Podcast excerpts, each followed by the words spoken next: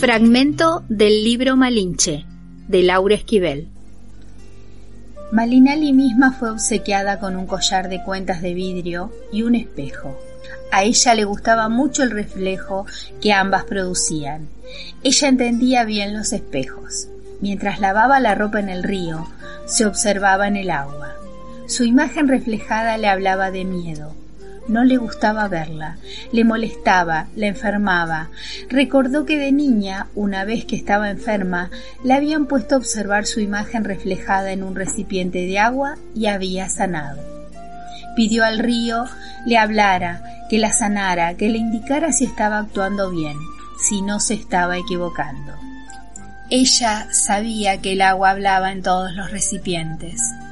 Su abuela le había mencionado en una ocasión que en el Anahuac había un enorme lago visionario en donde se reflejaban imágenes de lo que iba a pasar. Y en ese lugar los sacerdotes mexicas habían visto un águila devorando una serpiente. En cambio, el río en el que lavaba la ropa no le hablaba, no le decía nada, no veía nada en él, aparte de la mugre de los españoles venidos del mar. El mar era un espacio de reflejos, los lagos y los ríos también. En ellos estaban contenidos el sol y el dios del agua. Malinali sabía que atrás de cada reflejo se encontraba ella misma, como lo estaba el sol reflejado en la luna, como lo estaba el agua en las piedras, en los ojos de los otros. Cuando se usan objetos o piedras brillantes, uno se refleja en el cosmos como un juego de espejos. El sol no se da cuenta de que brilla porque no puede verse a sí mismo. Tiene que verse reflejado para comprender su grandeza. Por eso necesitamos espejos para reconocernos.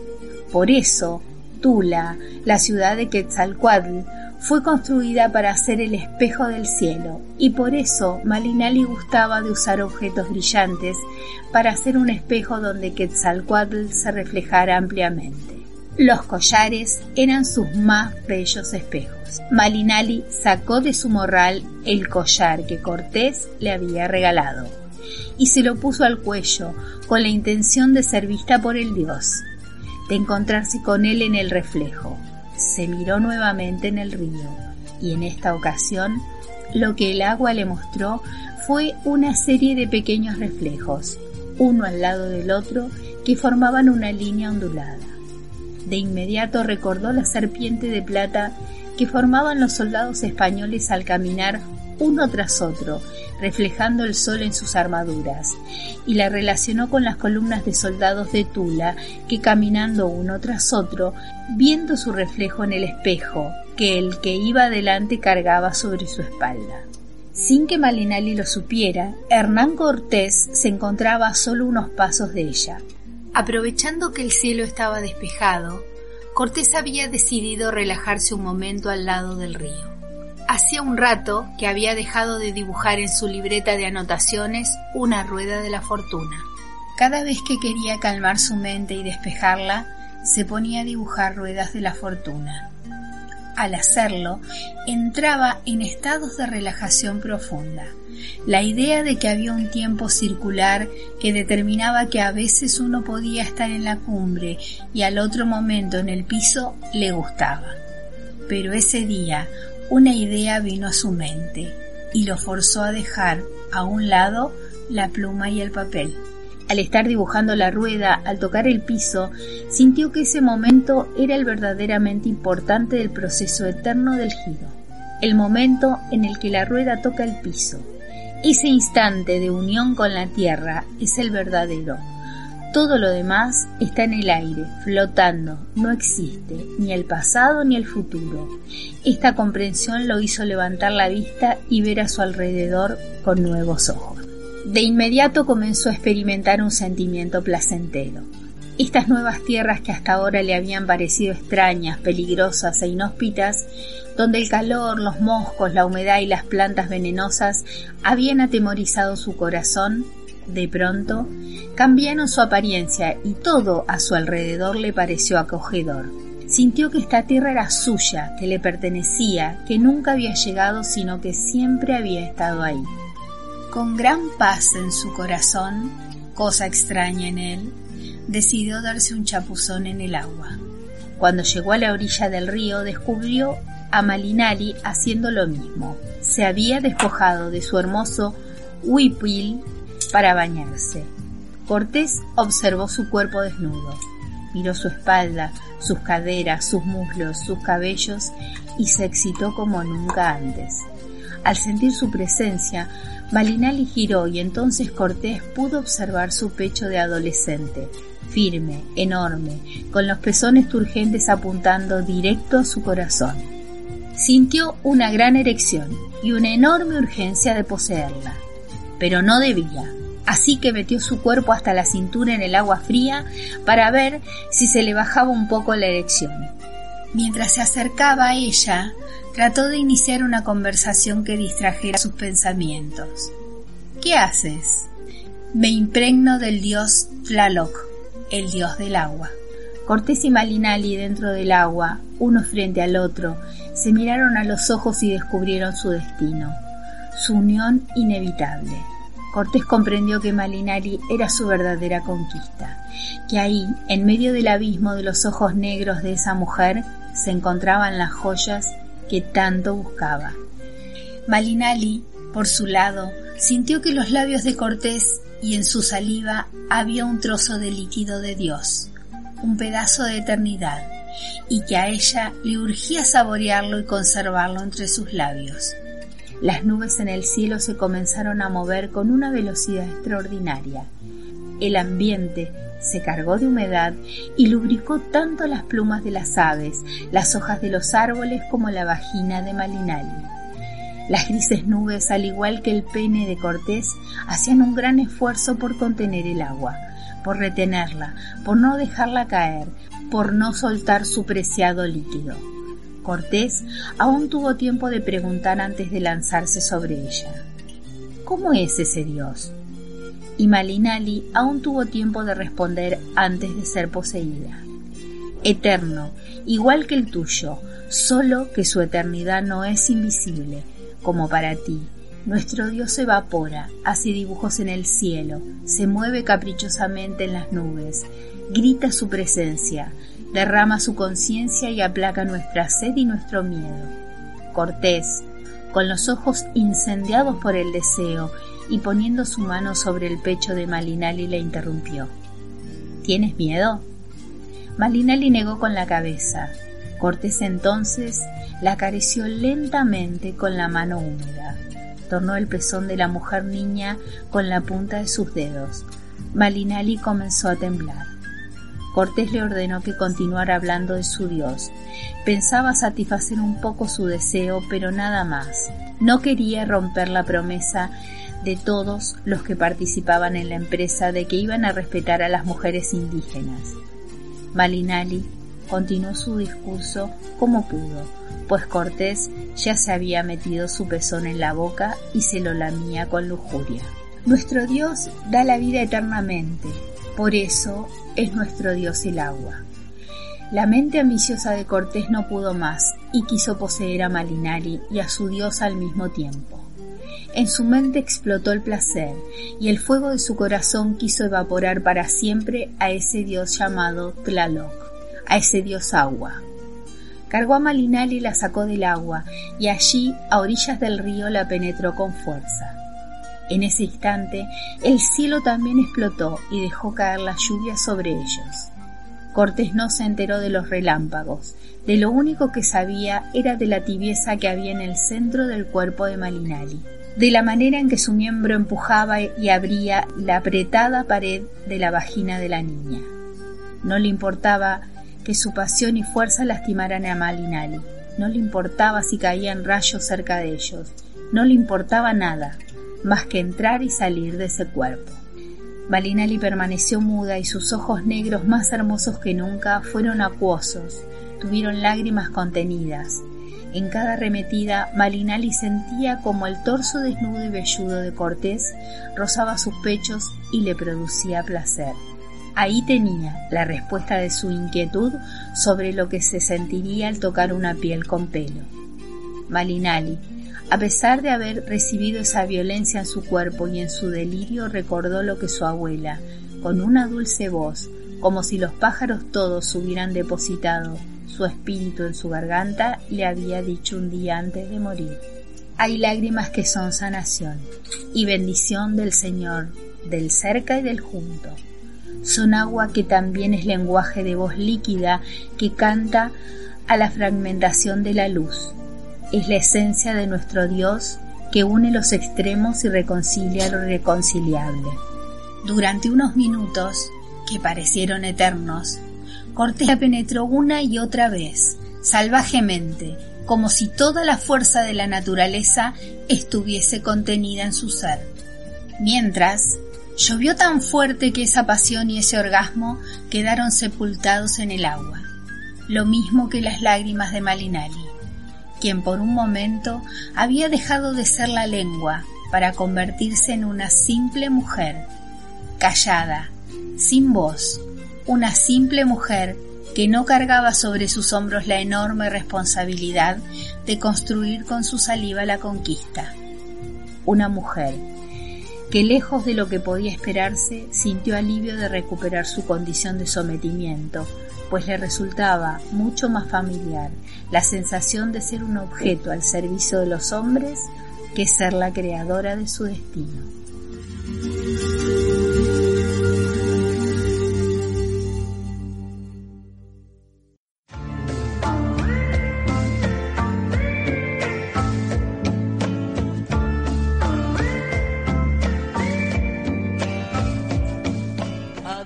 No salí corriendo.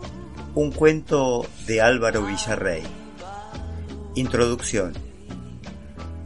Embarcado en un buque mercante con pabellón español, tendría yo entre 16 y 17 años. Era el ayudante de cocina del buque. Un chiquillo entre una tripulación donde las edades de los tripulantes estaba entre los 35 y los 55 años. Navegaba con hombres que habían surcado todos los mares de este planeta, hombres que conocían todos los puertos, bañados por los cinco océanos de este mundo. Eran unos viejos lobos de mar.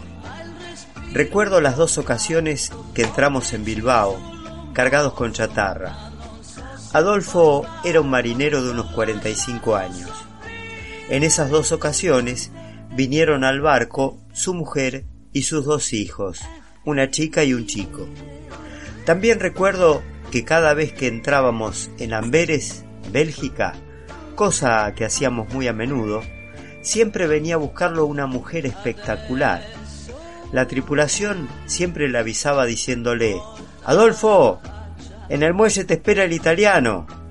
Descubrí que esa mujer espectacular y muy inteligente, con la que llegué a hablar en varias ocasiones, era un travesti. En mi inocencia y sin malicia, le pregunté, Adolfo, con la mujer tan bonita que tienes, ¿cómo vas con un travesti? ¿Te gusta más el italiano que tu mujer? Adolfo, muy serio, y mirándome a los ojos, me responde, Ay, Thor, me gustan las mujeres, no me gustan los hombres. Pero con ese travesti las cosas que hago y ella me hace, no las voy a hacer nunca con mi mujer ni con ninguna otra mujer. ¿Y cómo la conociste? La conocí una noche en el Estela Maris de Amberes. Ese día estaba muy pero muy borracho. Me fui a la cama con ella y descubrí que era un travesti. Por la vergüenza de no salir corriendo de la habitación, y de que otros marineros, que ya sabían que era un travesti, se rieran, opté por quedarme. Esta es la trama del cuento, muchos años después, cuando ya no era un chiquillo. Finales del mes de julio, es la Bienal de la Máquina Herramienta de Bilbao. Un proveedor de la empresa donde trabajo nos regaló entradas para la feria. Son las 5 de la tarde de un sábado mi compañero de trabajo y yo comimos en Guernica. Luego nos dirigimos a Bilbao, vamos a la feria. Llegando a la altura de la empresa Metalinox, en la Ruta Nacional 634, en la parada de ómnibus veo una mujer impresionante, preciosa, rubia, esbelta, vestida con un traje de ante marrón con minifalda y camisa blanca. Su cara es atractiva, bien maquillada. A mi compañero y conductor le digo enérgicamente, José, para el coche, pará, pará, correte, salí a la banquina. Sorprendido, frena y me dice, ¿qué pasa? ¿Qué pasó? Mirá, mirá qué mujer que hay en la parada de ómnibus. Hombre grande, pareces bobo. Qué susto me diste. ¿Estás loco? Poné marcha atrás. Dale, vamos a buscarla. Mi compañero, protestando, accede a mi petición y pone marcha atrás hasta quedar cerca de la marquesina. La rubia y más gente que están en la marquesina de la parada salen y nos miran. Tuvieron que escuchar el frenazo y el ruido del motor al reducir la velocidad.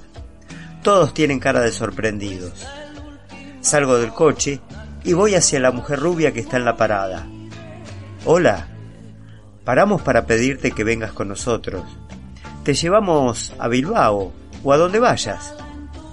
La rubia, con una sonrisa y un poco nerviosa por sentirse el centro de atención ante un público que esperaba al ómnibus, me dice, Están locos. ¿Pararon por eso? Pero claro, paramos por vos, para llevarte a donde quieras, a donde necesites ir. La gente que está en la parada Escucha atenta el tira y afloje que llevamos la rubia y yo. Trato de convencerla para que suba al coche. El público que tenemos se ríe de esta situación y se ponen de mi parte. Vamos, guapa, subí al coche, parecen buenos chicos. Por fin, la rubia accede a mi solicitud y viene conmigo al coche. Le abro la puerta de atrás, ella entra. Yo me acoplo en mi asiento al lado del conductor. Presento a mi amigo y compañero de trabajo. El chofer es mi compañero de trabajo. Se llama José. Mi compañero con cara de sorprendido y enojado advierte que conste que si paramos es por este desubicado. Está loco. Nuestra nueva amiga se ríe. Yo también me río. El enojo de José nos hace reír, a la rubia y a mí. Ya vamos camino hacia Bilbao. La atención de José va aflojando. Ya te dije el nombre de mi amigo. Yo me llamo Aitor. Ella no quiere darnos su nombre. Yo no les voy a decir mi nombre, porque de momento no tengo tanta confianza. Nosotros vamos a la Bienal de la Máquina Herramienta, le responde José mirándola por el retrovisor.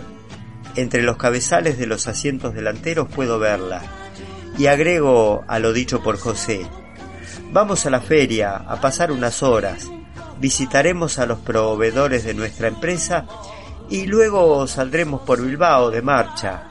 ¿Vos a dónde vas? No lo sé, me aburro un poco. Voy a Bilbao también, a pasar la tarde mirando vidrieras y qué sé yo. Como no nos querés decir tu nombre, te voy a llamar Bella. Gracias, Aitor.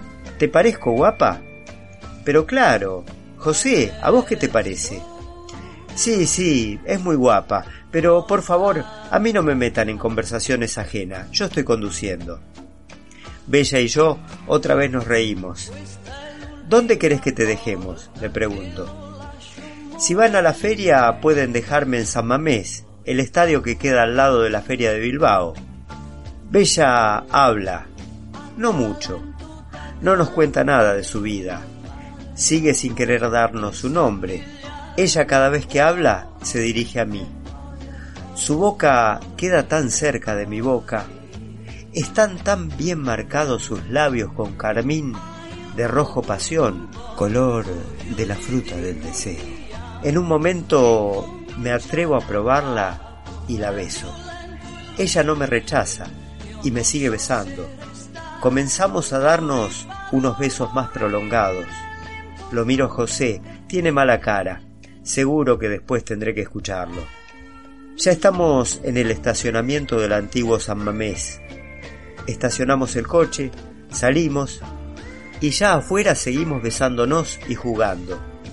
Le acaricio sus nalgas por encima de la falda. Cada vez que intento colar mis manos por debajo de su falda, ella me corta y las retira. José, que ya está en la entrada de la feria, nos espera con mala cara. Mirándome a mí como si Bella no estuviera, me pregunta, ¿vas a entrar o te vas con Bella? Entramos los dos, le digo. Hay invitaciones de sobra. Bueno, bueno, deja de jugar que van a cerrar.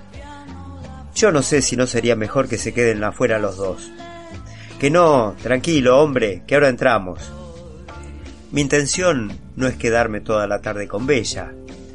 Tengo que reconocer que me salió bien el haber mandado a José que pare para que subiera esta mujer pero quedarme con ella hasta la noche no, no está en mis planes. Ya estamos los tres en el hall de la feria. Yo estoy un poquito excitado de la mano de Bella y la llevo hacia el lado de los baños. José al vernos nos pregunta, ¿a dónde van? Lo miro y sin que Bella me vea, le guiño un ojo y le respondo, Vos entrá, dame nuestras invitaciones, nosotros entramos más tarde. Te llamo al móvil cuando esté en el recinto ferial. José, con su vozarrón, y para mi sorpresa, consiguió que las promotoras y toda la gente que está en el hall no pierdan detalle de nosotros dos. La gente sigue con sus miradas todos nuestros pasos. Tengo que reconocer que cualquier mujer no se hubiera prestado tan rápido a mis deseos y caprichos. Además, en plena tarde y a la luz del sol y con público, Bella es una mujer despechada, caprichosa, sin tabúes, y no se me ocurre bien cómo calificarla. La tengo agarrada de la mano en el medio del hall de la feria. Me despido de José. Bye bye, José. Hasta luego. José con mala cara y enojado me responde. No tarden. Hasta luego. Entre las promotoras el personal de la feria y demás gente que hay por ahí, en el hall debe haber más de una veintena de personas. Rodeo con mi brazo derecho la cintura de Bella y la acerco para besarla. Ella accede a todos mis deseos. La llevo a los baños masculinos. Entramos los dos juntos. Desde el mostrador de recepción no pierden detalle de nuestros movimientos. Supongo que tampoco toda la gente que está en el hall. Accedemos al baño. Entramos en el primero de los servicios. Es pequeño, lo justo para el inodoro y apenas un poco más. Bella entra delante de mí. Antes de entrar, miro para atrás. Veo el mostrador y a las promotoras que nos miran. Están todos con cara de asombro. Entramos en el servicio, cierro la puerta. Las puertas son abiertas por debajo, de manera que desde el mostrador del hall nos ven los pies. Ahora, ya con más libertad, los besos son cada vez más salvajes. Bella ya me deja que acaricie sus nalgas y muslos, desabrocho su blusa, beso y acaricio sus pechos duros y tersos como globos recién inflados, unos pechos perfectos. Estoy al palo, me duele el pene, me va a estallar. Sigo jugando con mis manos acariciando su cuerpo. Voy hacia abajo, acaricio sus nalgas. Comienzo a quitarle su tanguita. Pero, ¿qué es esto? ¿Qué pasa, Hitor? ¿Ahora tenés algún problema? Tiemblo, parezco un tonto, balbuceo. Eh, si tenés pene, sos un travesti. Pero claro, Heitor, cariño. Además, tu pija está durísima. ¿Qué querés hacer? Mi cabeza va a mil por hora. Pienso en la salida, la imagen que doy si salgo corriendo al hall de la feria. Sé que nos están mirando las promotoras. Ellas, tan guapas, tan bonitas. ¿Qué pensarán estas si salgo corriendo? Seguramente dirán, al gigoló, al ligón al chulito este Al guapo le dieron una lección. Mi orgullo y mi hombría estarán por el piso. Bella me saca de mi letargo mental. Aitor, ¿querés que salgamos? No, no, todavía no. Pero podrías haberme avisado. Es que lo estabas pasando tan bien. ¿Cómo iba a cortarte? Y a mí también me gustaba.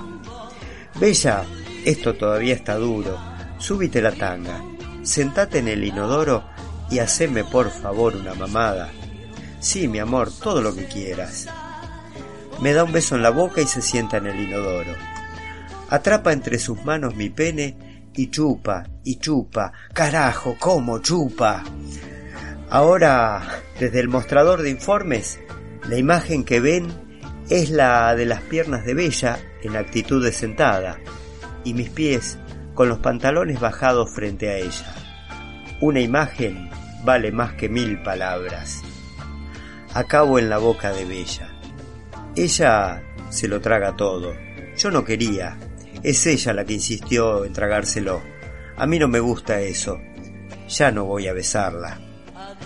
Terminamos, me subo los pantalones, abro la puerta del servicio, salimos y ya en el mostrador las promotoras tienen los ojos como platos y yo pienso que los oídos de cristal. Bella me va a dar un beso, la rechazo, pero Bella, te tragaste mi semen. Mirá que sos escrupuloso, ¿eh? Sí, sí, bastante, hasta de mi semen. Enseño las dos invitaciones y como si fuéramos Bella una actriz y yo un actor, por supuesto, un actor porno. Una promotora, después de dar el visto bueno a nuestras invitaciones, nos acompaña hasta la entrada del recinto ferial. Pienso que lo que tienen estas chicas es morbo. Cruzamos la entrada, sin perdernos de vista las señoritas del mostrador y los guardias, más la promotora alcahueta que se nos pegó, me despido de Bella. Bueno, princesa, ya te trajimos hasta Bilbao. Voy a ver si lo ubico a José. Espero verte por Galdacao o esta noche por Bilbao. ¿Vos creés que nos veremos? ¿Querés mi teléfono? Seguro que nos veremos hoy. Después me das tu teléfono. Eh, ¿Voy con ustedes dos? No, Bella. Ya viste que a José no le hacía mucha gracia. Otra vez Bella hace un intento para besarme. Esta vez sí la beso. Cariño, ya estamos dentro de la feria. Aquí hay mucho ejecutivo y hombres de negocio. Bueno, espero buscar alguno interesante. Bella, avisales. Hay gente muy violenta y una sorpresa como la que yo me llevé, muchos lo pueden tomar a mal. Tené cuidado. Ya lo sé, Aitor. Hasta luego. Bye bye, Bella. Bella se pierde entre los stands de la feria. Llamo a José. Está en el stand de uno de nuestros proveedores. Me acerco al stand de la multinacional proveedora nuestra. José ya se encargó de dar la noticia. Los hombres, representantes de esta empresa, me piden detalles y las mujeres me miran con desconfianza. Me callo y no digo nada. No hay nada mejor que callarse para que el morbo, las historias y suposiciones crezcan con la imaginación de los narradores. Unos meses más tarde le conté a José toda la verdad sobre Bella, que era un travesti. Me acuerdo de Adolfo, el marinero. Yo tampoco salí corriendo, igual que él. Pero en cambio, no me atreví a seguir jugando. Tampoco intenté ir por Gadacao a buscarla. Pienso que estos lances o suertes que nos brinda la vida, si no salimos corriendo, es lo que te hacen sentir más vivo, tener más experiencias y, entre los tuyos, siembran luego los mitos y las leyendas.